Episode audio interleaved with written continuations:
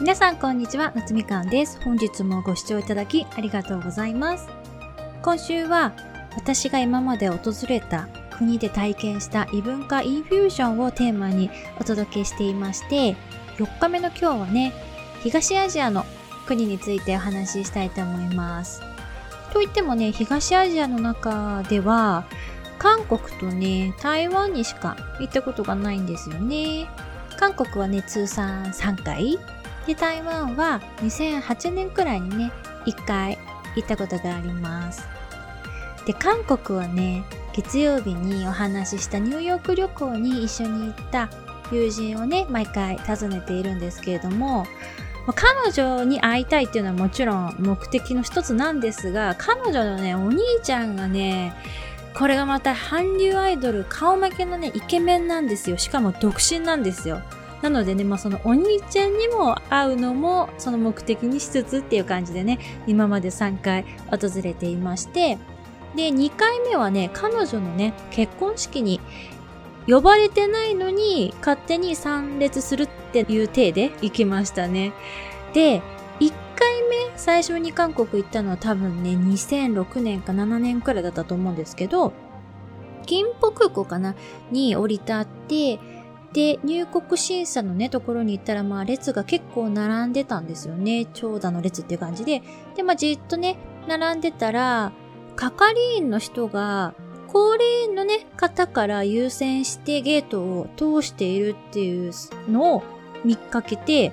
ですごくね、あの、驚いたというか、素晴らしいなって思ったんですよね。韓国はね、儒教の国なので、空港みたいにいろんな国の人とかいろんなコンディションの人がいる場所であっても、年長者を優遇するっていう対応がもう徹底されていますね。それを見て本当に、うん、これはすごいなって、いいことだなって思いましたね。で、そのゲート通過して、で、出たら、友人がね、友人の彼氏と一緒にあのピックアップに来てくれていて、その彼氏がね、車を出してくれたんですけれども、荷物乗せて、いざ出発ってなって、後部座席に乗ったら、いきなりめちゃくちゃあの、発酵したニンニクの匂い、キムチのね、匂いがして、ああ、私韓国に来たってね、あの時ね、すごい実感したのを覚えてますね。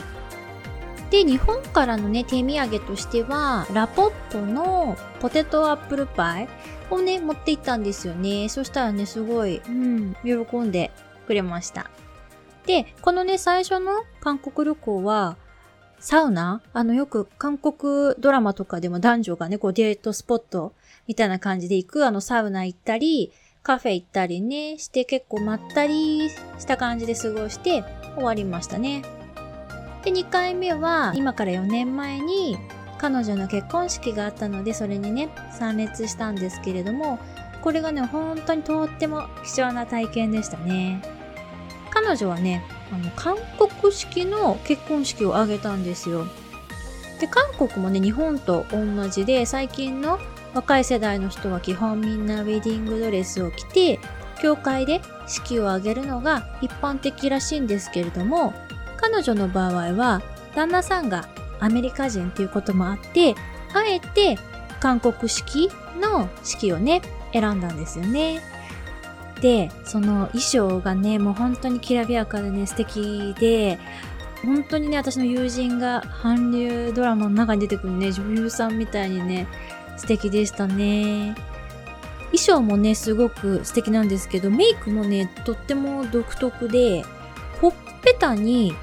この人差し指と親指をこうくっつけて作る輪と同じぐらいの大きさだから結構大きいんですけど、このくらいの大きさのね、赤い丸のシールをね、こう、ほっぺにペタンって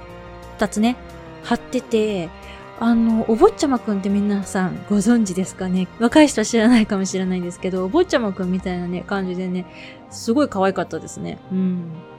で、その後ね、あの、式自体は、まあ、40分ぐらい、結構これ、それもあの伝統的な感じでこう顔を隠した状態で、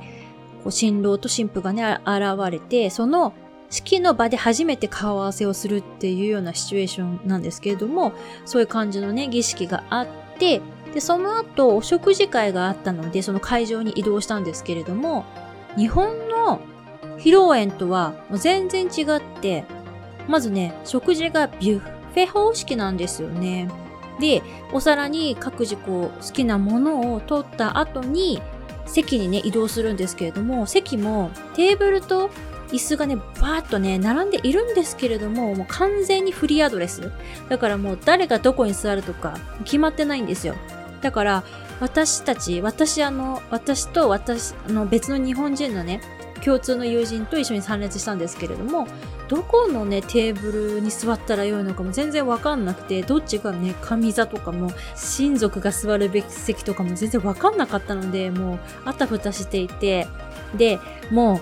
ずっと立ってるわけにはいかないので、食べ物のね、乗ったお皿持ちながら、身振り手振りでもうここ座ってもいいですかねみたいな感じでこう空いてるところを指さしたりとかして許可をもらってね座って食べてたんですよね。で、食事ね取っていたら新郎新婦があの入場してきてで、一つ一つのテーブルに回ってね挨拶をしてたんですよね。で、挨拶終わった人から会場から立ち去る、帰るっていうね、スタンスでしたね。服装もジーパンとか着てる人とかも全然いらっしゃって、ちょっとしたおめかしみたいな、そう、ワンピースとかね、そんな感じで、日本の披露宴とかみたいに着飾ってる人とかっていうのは、親族以外はいなかったですね。なので、参列者は基本ラフな格好でも OK という感じでしたね。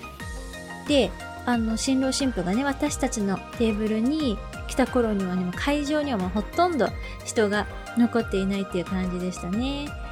で、彼女ね、たちみたいな国際結婚、韓国での国際結婚っていうのはいろいろなね、大変なことがあるみたいなので、それはね、面白いので、また別のエピソードでね、お話ししたいと思います。10年ちょっと前にね、いた時にはね、道にゴミがね、すごい量ポイ捨てされたりとかしてたんですよね、ソウルって。だけど、あの、この結婚式のためにね、4年前に行った時には、もう道とかも全然ゴミとか落ちてなくて、綺麗になっていたのもいいなって思いましたね。で、その結婚式の後ですね、2年前、今からちょっと2年前にももう一回遊びに行って、で、その時もね、あの、友人のお母さんのね、マンションにね、ホームステイしたんですけれども、お母さんと私のね、二人っきりの時間とかもこうあって、で、お母さんはもちろん英語がね、喋れないし、私も韓国語がね、超、超片言しか喋られないので、コミュニケーションは基本的に Google 翻訳を使ってね、やったんですけど、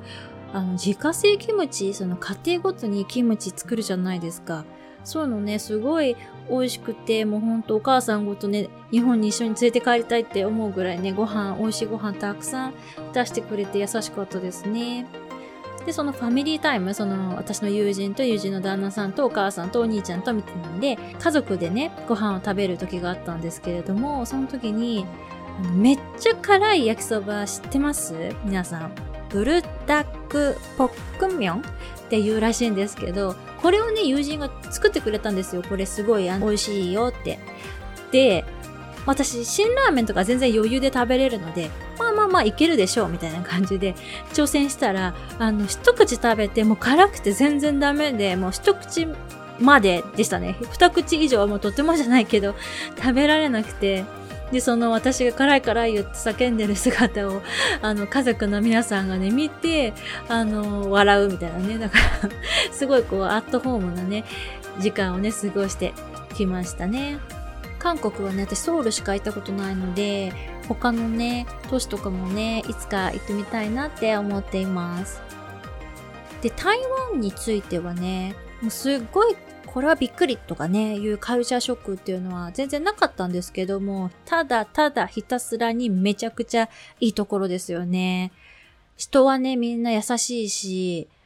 日本語がね、すごい通じるじゃないですか。思ったよりも通じるし、そう、私の英語よりも、英語全然出番がなくて、日本語の方がむしろ通じるっていう感じだしたし、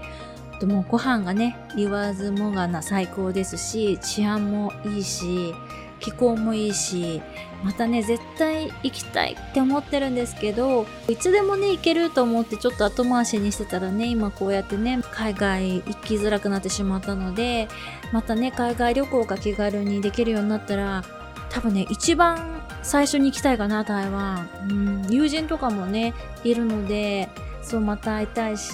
絶対行きたいお気に入りの国ですね。